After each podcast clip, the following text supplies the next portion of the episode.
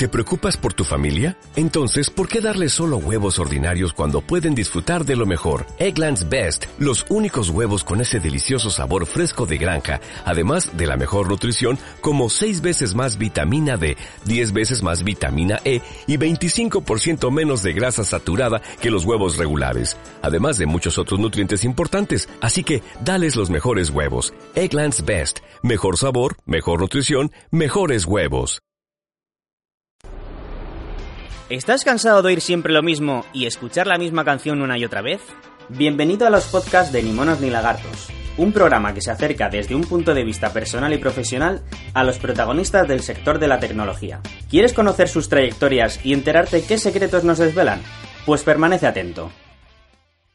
David Bonilla. Hoy comienza aquí nuestro primer programa de Ni Monos ni Lagartos, un set de entrevistas con los personajes referentes del sector IT en español en el que nos acercaremos a ellos desde el punto de vista personal y profesional.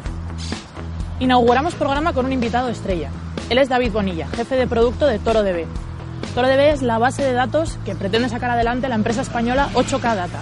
David se encuentra de plena actualidad esta semana, ya que como muchos de vosotros sabréis, acaba de abandonar el proyecto de Otogami y Ranix, proyectos que él mismo fundó. Si os parece bien, acompañadme y nos sentamos a hablar con él, a ver qué nos cuenta.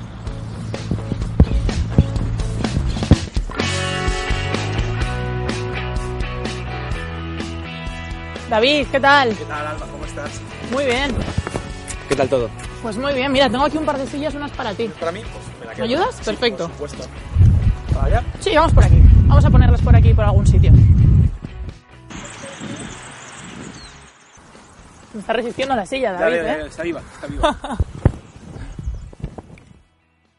Oye, David, pues ya que estamos en este, en este ambiente así tan, tan tranquilo, quería preguntarte un poco por ti. ¿Cómo estás con todo este revuelo que se ha generado últimamente a tu alrededor? Pues eh, liberado, liberado porque ahora tengo la sensación de que puedo hacer lo que quiera y sin la mochila en la espalda que teníamos antes, ¿no? De préstamo, nóminas, historias y demás. ¿Y cómo se ha tomado el resto del equipo el cambio?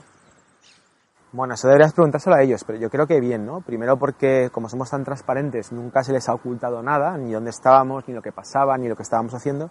Eh, todo el mundo conserva su puesto de trabajo, era crucial para haber elegido esta oferta y no otras que nos presentaron, y todo el mundo más o menos está haciendo algo que le gusta, ¿no? Entonces, yo creo que bien. Y todo este cambio que, que has experimentado, David, yo no sé con, tus, con tu familia, con tu mujer, con tus niños también, ¿cómo, cómo ha afectado a tu vida personal? Pues quiero pensar que a mejor porque antes teníamos mucha, mucha, mucha, mucha presión en casa. O sea, yo he visto a Candela llorando muchas noches porque no le daba la vida para, para hacer todo el trabajo que teníamos que hacer, ¿no? Entonces, también un, un gran paso eh, para hacer todo esto es intentar que ese equilibrio entre vida personal y profesional pues sea mejor, desde luego. Para empezar vamos a ser, vamos a ser compañeros, que no socios, que es muy diferente, ¿no? Entonces, yo creo que el cambio va a ser importante. También hablando de, ahora que mencionabas la, la relación un poco del paso de socios a compañeros, quería preguntarte también por Jero, eh, ¿cómo, ¿cómo ha metabolizado él este cambio? Bueno, luego se lo preguntaré, se lo preguntaré a él en persona, pero ¿cómo percibes la relación con él? ¿Cómo te ha afectado la relación con él esta, esta disrupción? Bueno, pues personalmente creo que empezamos toda esta aventura siendo grandes amigos y que la hemos abandonado siendo exactamente lo mismo, ¿no? Eh, yo creo que lo hemos parado justo en el momento adecuado para que la presión o, bueno, pues esos problemas de no querer hacer lo que estábamos haciendo no nos llegaran a afectar, ¿no? Eh, creo que le ha afectado súper positivamente y que está muy ilusionado en la nueva etapa que estamos viviendo. Mencionabas que, eh, por ejemplo, Jero se había sentido desmotivado en un momento dado en el pasado con el proyecto que, que acabáis de abandonar.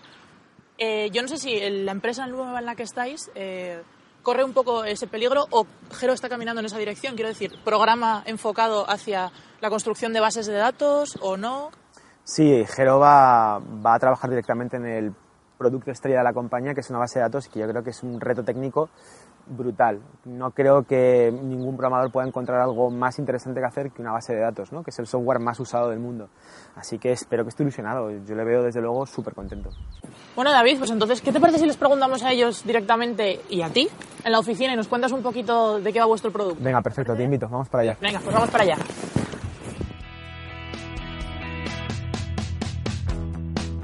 David, hablábamos antes en el parque que comenzabas tu nueva andadura aquí en 8K Data.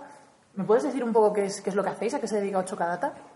Pues 8K Data es una compañía de expertos en PostgreSQL, que es una base de datos que algunos consideran que es la mejor del mundo y eh, además está creando un producto que se llama ToroDB que lo que permite es trabajar contra Postgres o cualquier otra base de datos relacional como si en realidad estuvieras trabajando contra una base de datos no relacional, pues Mongo, Cassandra, etcétera.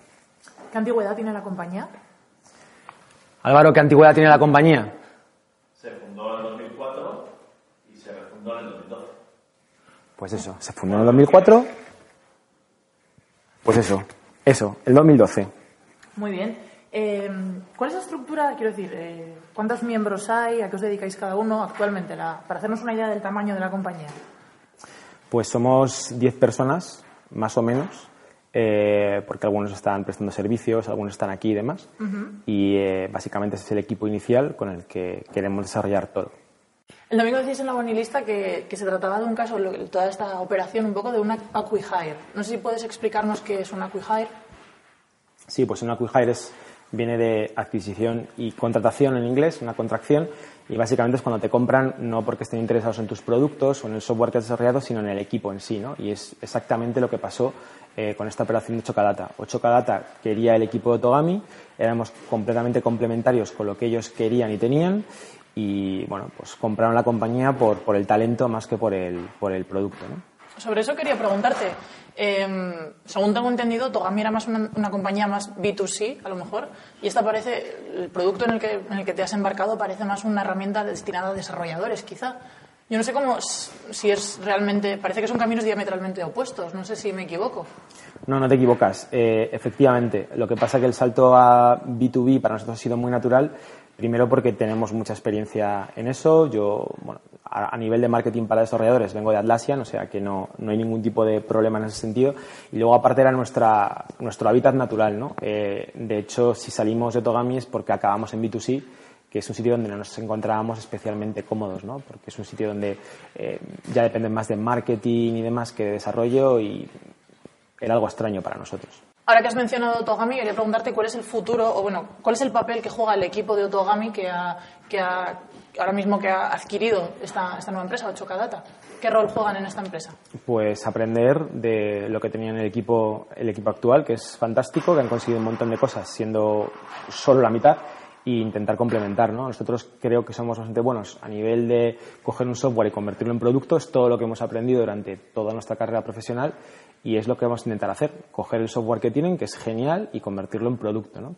Que, hace falta poner un lacito y venderlo. ¿Cuál es el futuro que, ves que te ves aquí en esta compañía? Cuéntame. Pues la verdad es que te soy sincero, o lo petamos o la cagamos, no hay mucho más. Vale. Eh, es la típica compañía que se denomina Moonshot, o sea, es un- una base de datos, ¿vale? O sea, no hay nada más, no hay ningún software más complejo ni más importante a nivel de, de informática, ¿no? Entonces, eh, pues puede ser genial y estamos trabajando para que sea, para que sea así, ¿no? Vale, pues si te parece, vamos a reunirnos ahora con, con el resto de tus compañeros y preguntarles un poco cómo han metabolizado este cambio. Por supuesto, venga, vamos a ello. He hablado con David, así que ahora me toca hablar con los que ya trabajan en esta empresa que ha cogido a todo el equipo de Otogami. Hola chicos. Bueno, no sé si, bueno, si queréis ir presentándoos un poco uno por uno, porque la gente a lo mejor no tiene, no está tan familiarizada con vuestras caras. Puede ser. Yo primero, que soy yo más. Te toca. Bueno, yo soy, soy Álvaro Hernández, AHT, muy conocido.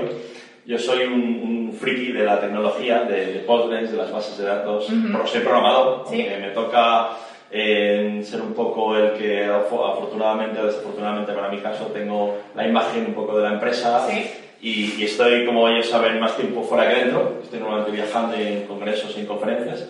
Pero bueno, ese es el que soy yo, ¿no? Yo soy César Calvo y bueno, yo soy un poco el financiero en este mundo de, de frikis, eh, pero que, que me gusta mucho, me encanta la tecnología.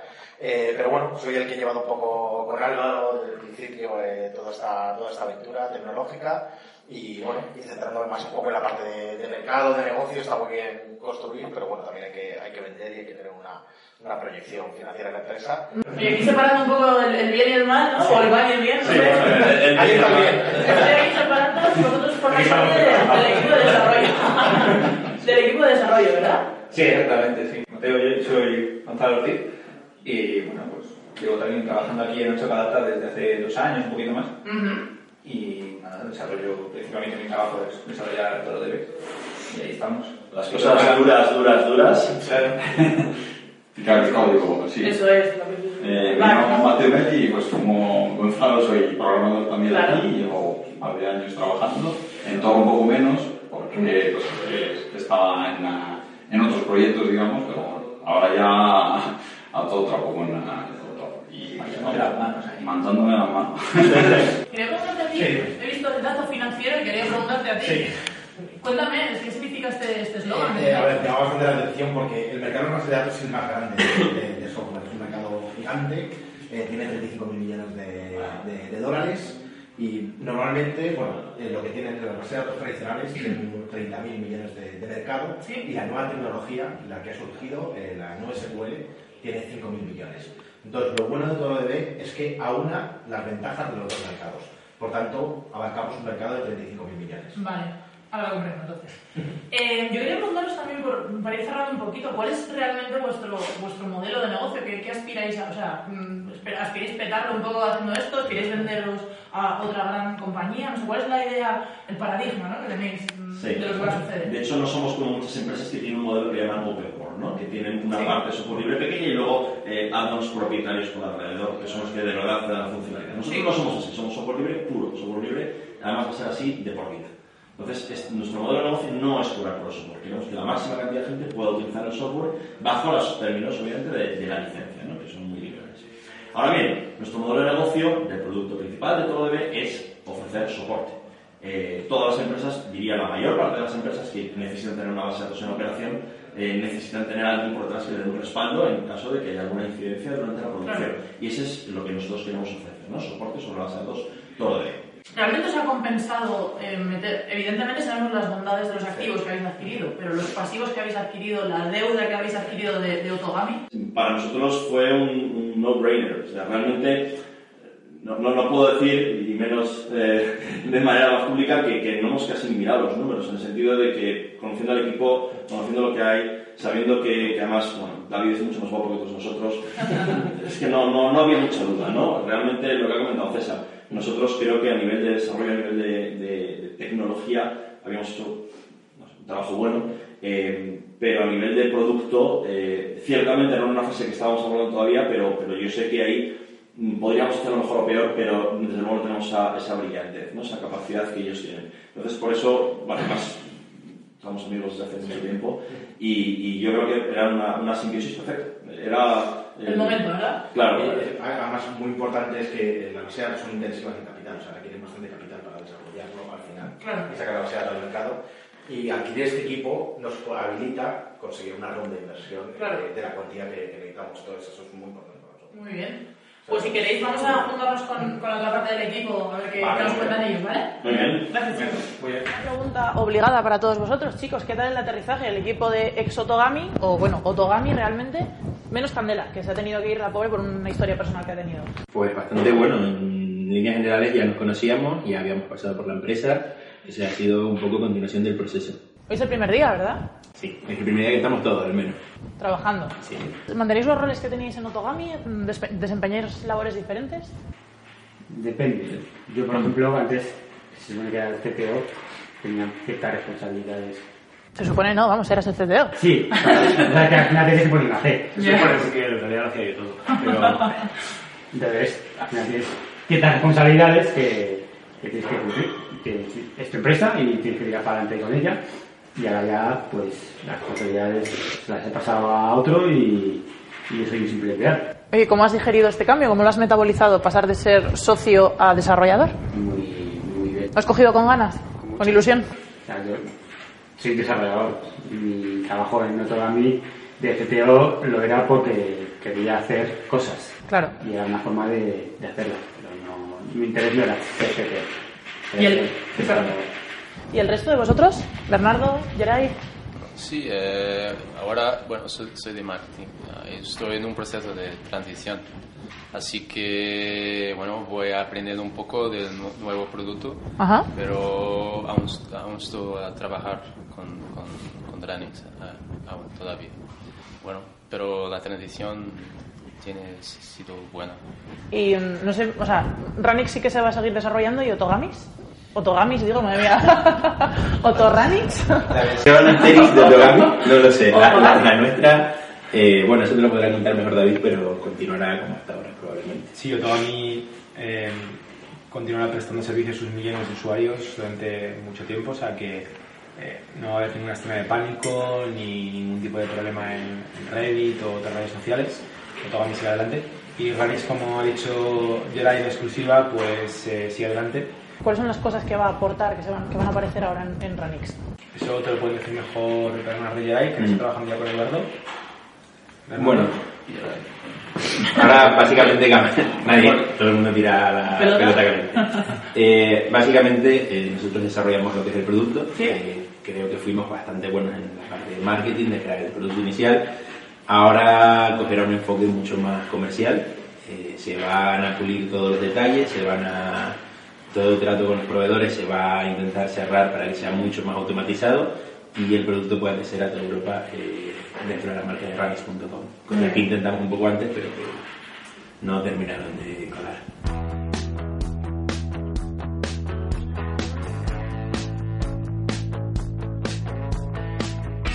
Hemos decidido, bueno, o había pensado esta, esta localización para preguntarte algo más relacionado con todo lo que tiene que ver con Otogami, así como estructurar un poquito de esta forma la entrevista. Em, así que, bueno, la primera pregunta que te quiero hacer es, eh, a raíz de la bonilista en la que explicabas todo lo que había sucedido, terminé de leerla y me quedé con una sensación un poco agridulce. No sabía muy bien si, si darte ánimos o, o darte la enhorabuena. ¿Cómo lo- cómo lo- ¿Cuál es la intención que tenías tú cuando, para los lectores cuando terminasen de, de leerlo? Bueno, pues ver que, que vieran que ha sido un proceso duro, como tú dices, agridulce, pero con un final feliz, ¿no? Y que no siempre tiene que acabar todo como se cuenta eh, normalmente, públicamente, sino que hay muchas salidas que no tienen por qué ser la mejor, que tampoco son necesariamente un fracaso, ¿no? Que es lo que pasa en nuestro caso. Eh, bueno, los inversores están contentos, nosotros estamos contentos, haciendo algo que nos gusta hacer, eh, los que nos han comprado están contentos y solo hay un pequeño detalle, un pequeño matiz, es que no nos hemos vuelto millonarios en el proceso, pero no pasa nada, lo volveremos a intentar. Hablando del tema económico y del artículo que escribiste en la bonilista, ¿cómo se habéis repartido ese euro? Pues bueno, realmente no hemos vendido por un euro, se ha vendido por un poquito más. Eh, lo que pasa que nosotros eh, realmente lo que hemos recibido ha sido cero, ¿no? Entonces, repartir cero entre uno muchos es muy sencillo, es, es cero, Así de fácil. sin más. Bueno, ¿y qué lecciones has sacado de esto? ¿Qué has aprendido de, de todo este proceso? Pues que creo que el trabajo nunca tiene que condicionarte tu, tu vida, eh, que tienes que seguir adelante pase lo que pase, mm, no perder amigos en el camino ni ganarte enemigos, no traicionar a tus ideales y en nuestro caso en concreto, desde luego, tener mucho cuidado cuando pides un crédito, sobre todo si tienes ánimo de devolverlo, ¿no? Como, como te insisto, era nuestro caso, ¿no? Porque te puede llegar a condicionar muchas cosas. ¿Qué consejos os han dado los, los, inversor- los inversores en todo este proceso? Bueno, pues eh, de todo, ¿no? La verdad es que han sido muy cariñosos con nosotros y nos han arropado muchísimo. He tenido inversores desde, por ejemplo, Roberto Canales, que estaba preocupado por mi imagen pública, ¿no?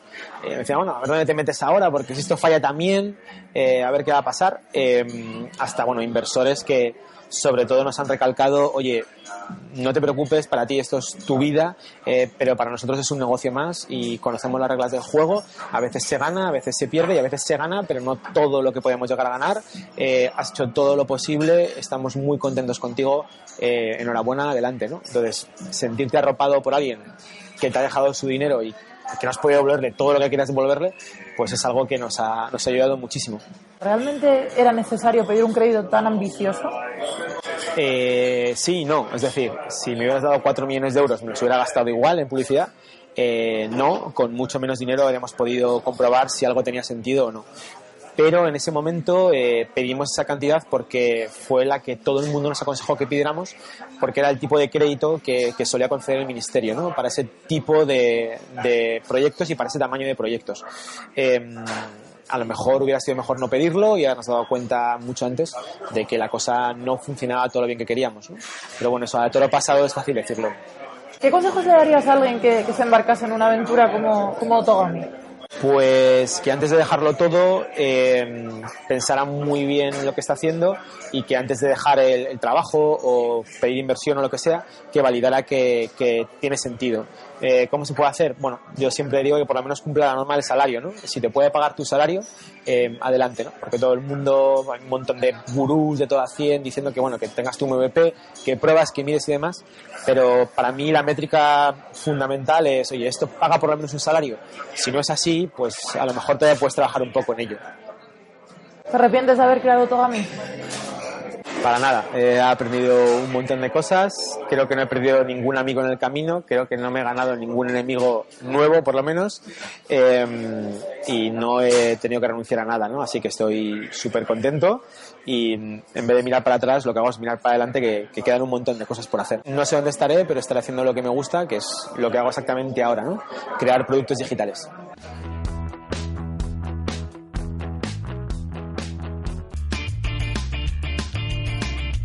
Si te ha gustado el podcast y quieres estar a la última en tecnología, suscríbete a nuestro canal de iVoox y escúchanos donde quieras. Para más información, autentia.com.